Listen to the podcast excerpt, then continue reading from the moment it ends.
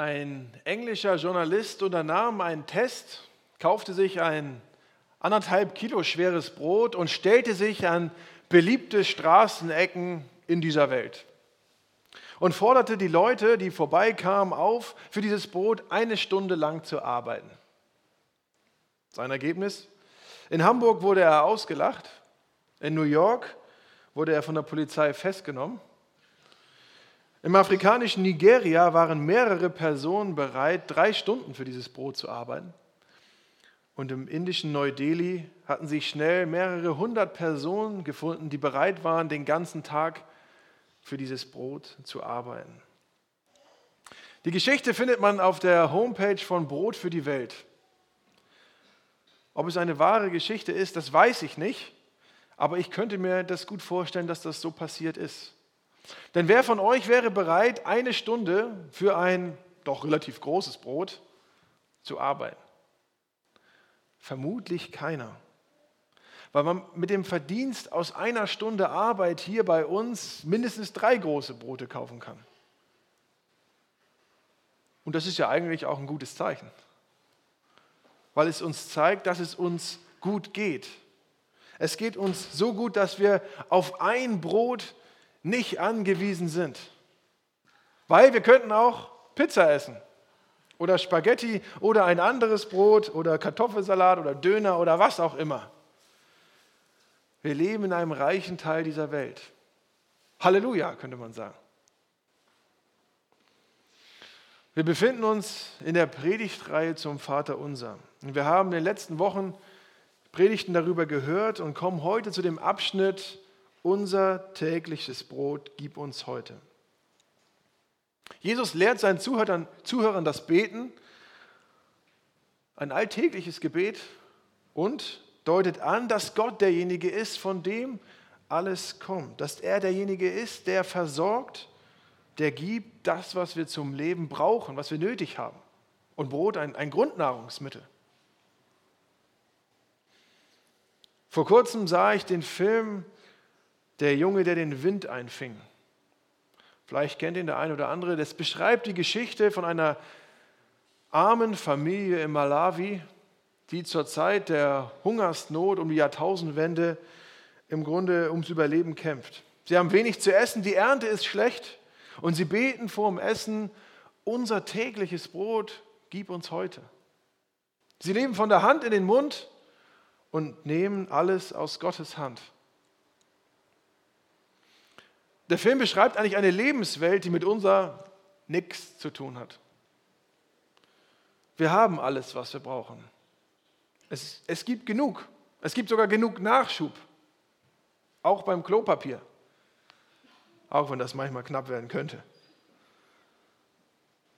Aber wir können uns genug Brot kaufen für jeden Tag. Wir können uns selber helfen. Wir können selber für uns sorgen. Wir haben es in der Hand. Wir können ja arbeiten. Wir brauchen kein tägliches Brot von Gott. Wir brauchen kein Gott, könnte man auch sagen. Vielleicht.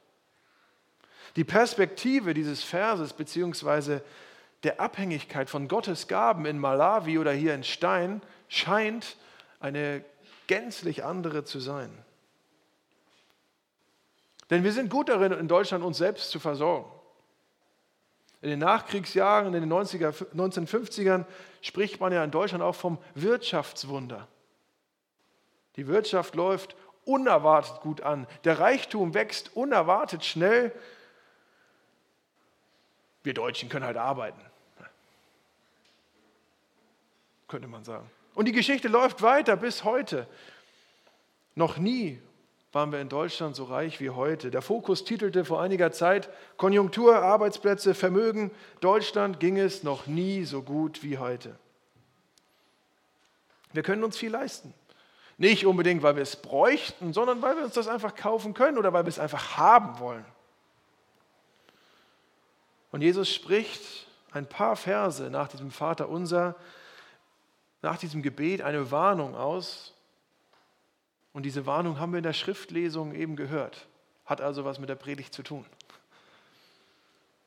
Er drückt es in Bildern aus. Motten, Rost und Diebe. Und die, die Menschen häufen eine ganzes, ganze Menge an Zeug an, ganzes Haus voll mit Materialien und Dingen, die man irgendwann mal gekauft hat. Und das Ganze hat ja dann auch Geld gekostet und Zeit, weil man musste erstmal das Geld generieren und dann auch den Einkauf tätigen. Und jetzt braucht man auch noch Verwaltung, weil man da irgendwie einen Platz für suchen muss, im Haus, in der Garage, wo auch immer. Ein großes Investment, muss man sagen für was, was eigentlich kaputt geht. Was eben von Motten zerfressen, von, von Rost zersetzt oder von Dieben weggenommen werden könnte. Es sind alles vergängliche Dinge, sagt Jesus. Sammelt euch Schätze im Himmel. Die halten ewig, ist sein Hinweis. Und dann schließt er auch diesen Abschnitt mit dem Wort, niemand kann zwei Herren dienen. Niemand kann dem Herrn Gott dienen und dem Mammon sagt Luther. Und der Mammon steht für die irdischen und materiellen Reichtümer, ganz besonders Geld. Niemand kann zwei Herren dienen, weil der eine immer über dem anderen steht. Und Jesus gibt uns die Bilder, um zu sagen, folgt nicht dem sinnlosen materiellen Zeug. Es nützt euch ja gar nichts und es fördert auch nicht die Beziehung zum Vater. Und Jesus glaube ich, kann man sagen, kannte den Vater ziemlich gut. Wurde von ihm in die Welt geschickt. Und der Vater hat unendliche Quellen. Das hat Jesus erlebt. Das hat das Volk Israel erlebt, die mit Wasser in der Wüste ausgestattet wurden. Eigentlich ein Gegensatz, Wasser in der Wüste. Er gab ihnen Brot und Fleisch. Er gab ihnen alles, was sie zum Leben brauchten. Gott hat nicht nur die Quellen, sondern Gott ist die Quelle eigentlich selbst. Und wenn man sich jetzt diese Verse oder das menschliche Handeln mal aus Jesus Perspektive anguckt, da muss er gedacht haben, Leute, warum? Warum schuftet und rackert ihr für Dinge, die eigentlich von Motten, Rost und Dieben weggenommen werden? Warum investiert ihr in Dinge, die kaputt gehen? Warum investiert ihr Zeit in Dinge, die euch gar nichts bringen? Leute, das macht keinen Sinn. Und das Interessante ist, finde ich, dass der Reichtum ganz oft die Eigenschaft hat, dass es zu mehr Sehnsucht führt. Und die Bibel drückt das mit Begierde aus. Wer viel hat, möchte mehr. Aber doch sagt man ja manchmal, wenn ich dies und das hätte, dann bin ich glücklich. Oder vielleicht hört man das andere sagen. Je mehr Geld du hast, desto glücklicher wirst du sein, weil du dir die Wünsche erfüllen kannst. So heißt es ja in der einen oder anderen Werbung. Oder je mehr medizinische Hilfe du bekommst, desto eher ist das Lebensglück gewährleistet. Der richtige Partner macht glücklich. Und im Trend liegt ja auch die Ernährung. Nur die richtige Ernährung gewährleistet bleibendes Glück. Oder Hobby und Sport machen glücklich. Man kann das in so ganz verschiedene Bereiche eigentlich ausweiten. Wir sind reich, aber wären gerne reicher. Wir sind, wir leben in Freiheit, aber wir wären vielleicht gerne noch ein bisschen freier. Wir haben Brot, aber wir hätten gern Pommes. Wisst ihr, was ich meine? Man hätte gerne mehr, man hätte gerne was Besseres, man hätte gerne etwas anderes. Adam und Eva, ganz am Anfang der Bibel im Garten, sind in den Garten gesetzt und dürfen alles. Ein wunderschöner Garten. Der Mensch im Einklang mit der ganzen Schöpfung. Und es geht ihnen herausragend gut. Sie haben einander und haben Gemeinschaft mit dem Schöpfer. Und es heißt dann in 1. Mose 2, und Gott, der Herr, ließ aufwachsen aus der Erde allerlei Bäume, verlockend anzusehen und gut zu essen. Sie dürfen von allen Bäumen essen, nur von einem nicht. Und ich stelle mir vor, wie da so eine ganze Plantage steht, so ein, so ein Wald mit allem Möglichen. Äpfel, Orangen, was, man, was ihr gerne esst. Sie dürfen von allem essen, aber nur von einem nicht. Aber von dem wollen sie essen. Sie wollen von dem einen Baum essen, von dem sie nicht essen dürfen, von dem sie nicht essen sollen. Das ist doch verrückt, oder? Du hast alles, was du brauchst und weit mehr und willst das, was du nicht hast. Gibt's doch gar nicht. Und ich kenne das Gleiche auch in mir. Und wenn ich, wenn ich mir das so vor Augen führe, dann, dann muss ich ja selbst mit dem Kopf über mich schütteln und sagen, das gibt's doch nicht. Jesus sagt in Johannes 10, Vers 10, ich bin gekommen, um ihnen Leben zu bringen, Leben in ganzer Fülle.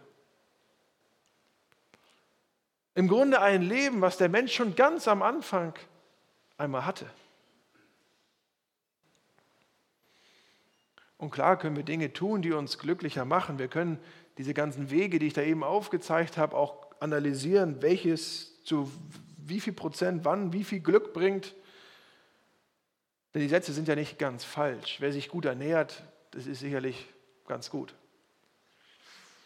Aber Jesus sagt, ich gebe dir die ganze Fülle. Und setzt noch einen drauf und sorg dich nicht. Ich habe die Fülle und sorg dich nicht. Ich bin das Brot.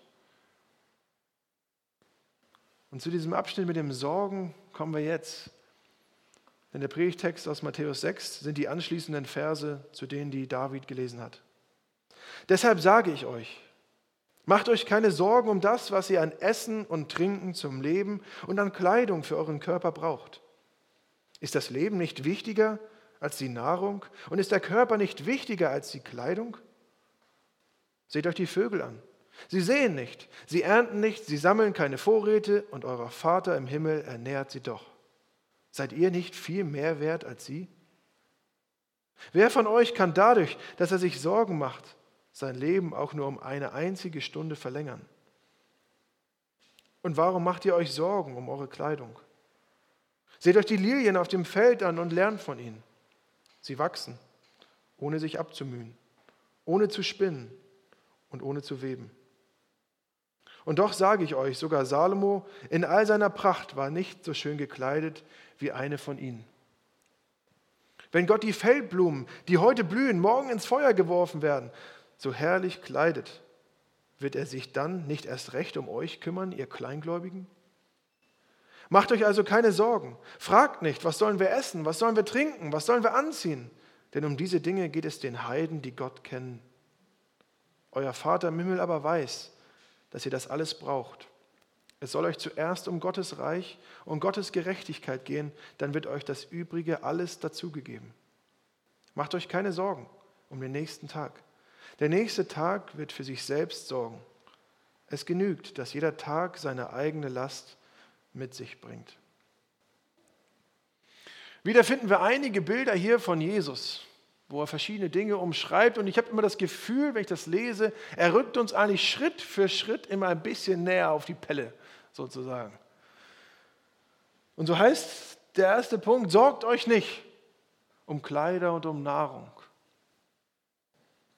Und das sind ja aber jetzt schon entscheidende Dinge. Kleider und Nahrung, die brauchen wir in unserem alltäglichen Leben. Aber mit Sorgen meint Jesus hier die Sorge, die uns einnimmt, die uns krank macht. Man könnte das auch übersetzen mit bekümmern. Bekümmer dich nicht. Er sagt nicht, leg dich auf die faule Haut. Vorsorge und Fürsorge ist gut. Es ist gut, sich um die Kinder zu kümmern oder fürs Alter vorzusorgen. Aber wir sollen im Leben mit den Gaben verantwortungsvoll umgehen und nicht krankhaft sorgen und nach Überfluss streben. Zweite Bild, seht die Vögel. Sie sehen und ernten nicht und haben doch alles. Es heißt auch nicht hier, dass sie nichts tun. Sie sitzen nicht den ganzen Tag auf ihrem Nest, haben ihren Schnabel nach oben auf und sagen, Gott, schmeiß rein.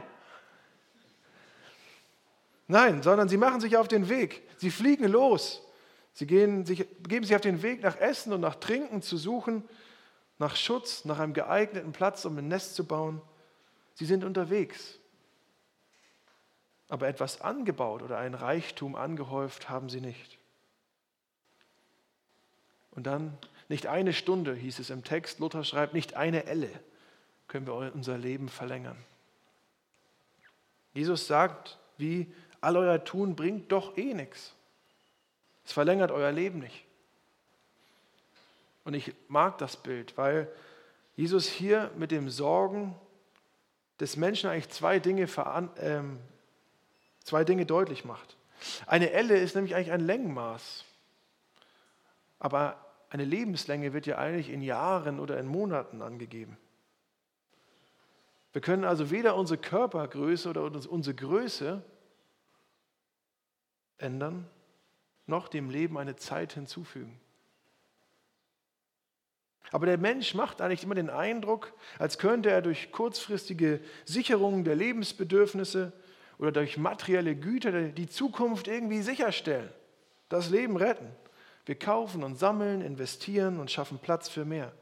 Und Jesus sagt, Sorgen ist dumm, weil das Leben mehr ist als Nahrung.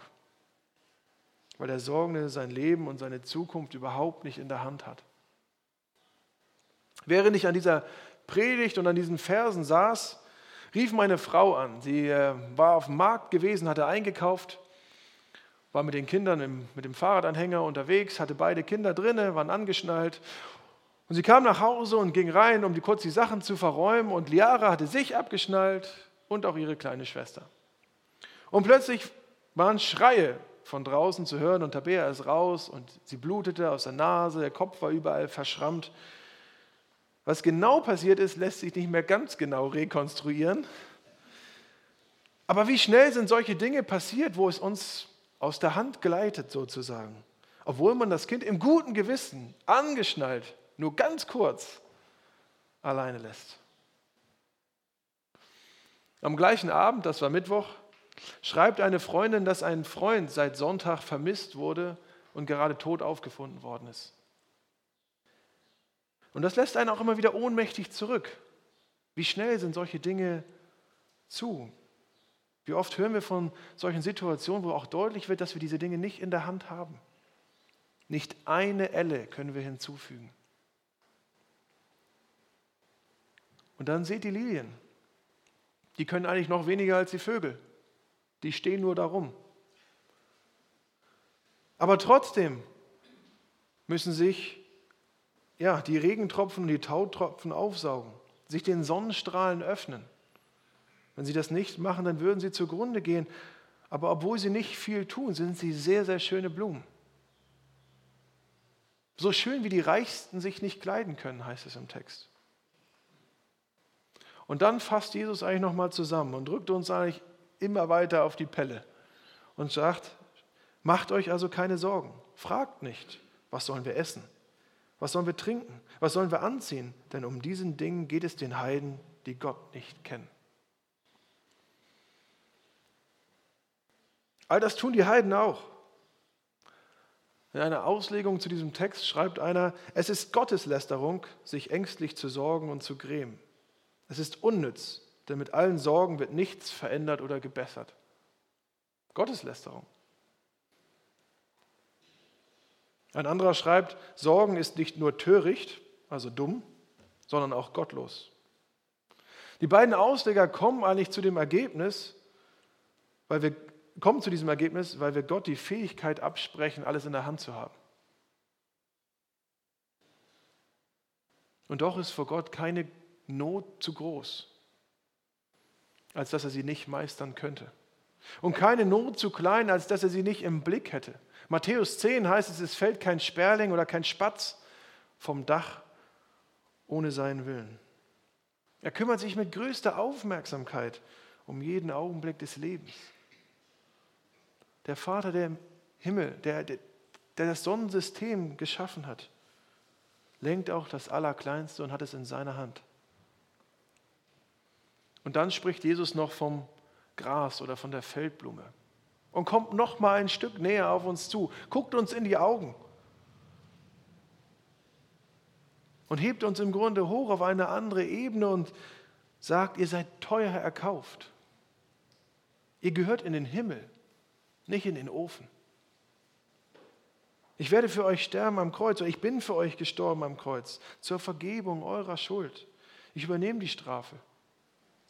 Du bist für die Ewigkeit bestimmt. Ich sorge mich um dich.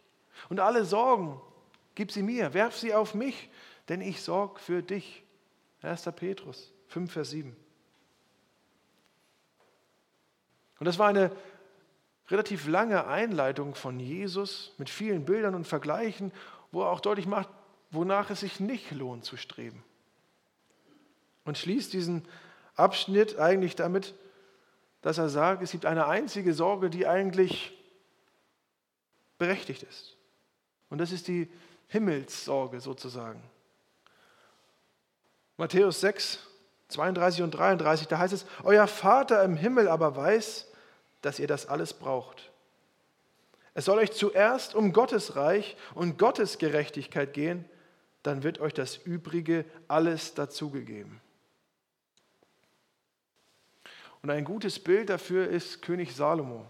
In 1. Könige 3 lesen wir nämlich, Salomo aber hatte den Herrn lieb und wandelte nach den Satzungen seines Vaters David.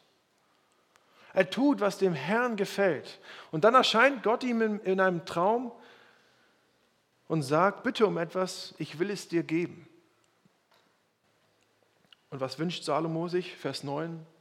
So wolltest du deinem Knecht ein gehorsames Herz geben, damit er dein Volk richten könne und verstehe, was gut und böse ist. Und das gefiel Gott, heißt es dann. Weil Samuel, äh, Salomo sich nicht ein langes Leben wünschte oder Reichtum oder den Tod der Feinde. Es ging ihm nicht um sich selbst, um seinen eigenen Vorteil, sondern um Weisheit, um das Volk gut zu führen im Sinne Gottes. Und für diese Weisheit ist er weltberühmt geworden. Sich für andere einsetzen, das ist der Wille Gottes, könnte man jetzt hieraus resultieren, aber das Wort aus Matthäus, zuerst das Reich Gottes und seine Gerechtigkeit bedeutet mehr. Wenn wir von Gerechtigkeit hören oder von Ungerechtigkeit, dann denken wir an relativ einfache Dinge, sage ich jetzt mal. Ich hätte, zum Beispiel habe ich drei Bonbons und zwei Kinder, gebe dem einen zwei, dem anderen ein. Das ist aber ungerecht. Ja, stimmt. Das ist auch ungerecht. Aber das Wort Gerechtigkeit in der Bibel umschreibt mehr. Gerechtigkeit in der Bibel ist eine Gerechtigkeit, die Gott festgelegt hat, die Gott gibt und die vor Gott gilt. In der alttestamentlichen Vorstellung ist Gerechtigkeit eng mit der Schöpfung verbunden und lässt sich vielleicht am ehesten mit Weltordnung oder mit Ordnung beschreiben. Denn mit der Erschaffung der Welt kommt es aus dem Tohu Wabuhu, aus dem Chaos zu einem Kosmos, eigentlich aus dem dem, aus dem Ungeordneten zu einer Ordnung. Und wenn alles so geordnet ist, wie der Schöpfer es für gut und richtig gedacht hat, dann ist das eingekehrt, was die Bibel Frieden nennt. Das heißt, ein gerechter Mensch ist der, der sein Leben einwandfrei vor Gott bestehen kann und nur das tut, was Gott will, der mit ihm im Frieden lebt. Dazu dürfte dem Mensch kein Fehler passieren, noch nicht ein kleiner. Und das schaffen wir nicht.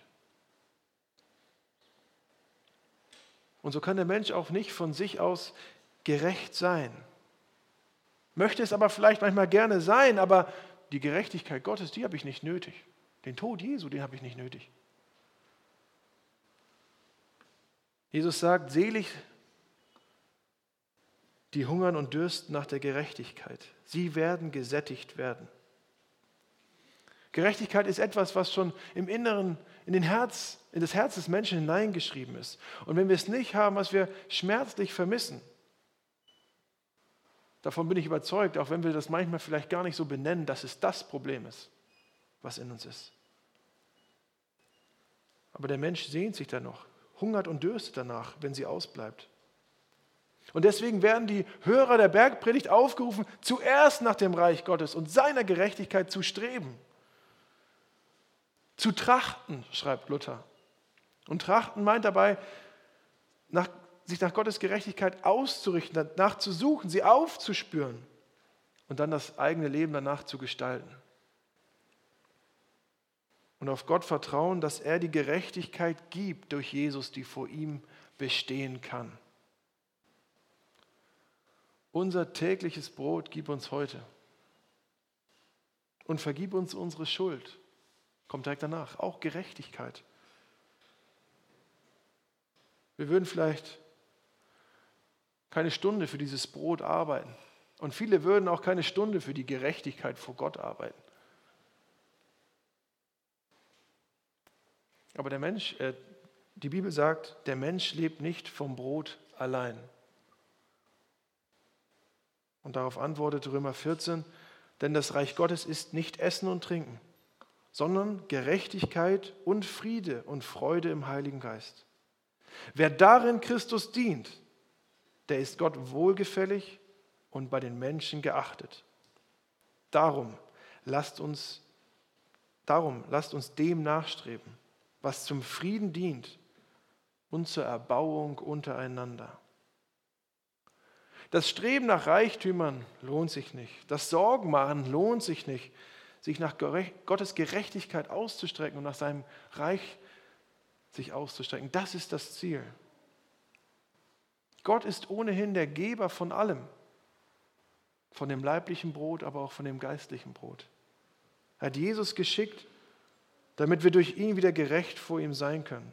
Und er sagt, all eure Sorgen gebt sie mir. Ich sorge für euch. Und Jesus hat sich so ganz und gar für uns eingesetzt, sich um uns gesorgt. Und wir dürfen heute wissen, er geht mit. Er kennt deine Gedanken, er kennt deine Sorgen, er kennt deine Situation und er versteht dich. Aber gib deine Sorgen ihm ab und preis ihn. Dank ihm, gib ihm die Ehre, die ihm gebührt. Und alles andere wird uns zufallen. Matthäus 6, 33, wenn wir ihm diesen Platz geben. Was sind deine Sorgen, die du in der vergangenen Woche hattest? Waren das Sorgen um leibliches Brot oder geistliches Brot? Lass uns eine Zeit der Stille nehmen, wo wir uns einfach mal überlegen, wonach haben wir gestrebt und was sind eigentlich unsere Sorgen? Und gib sie Gott ab. Wir nehmen uns einen Moment der Stille.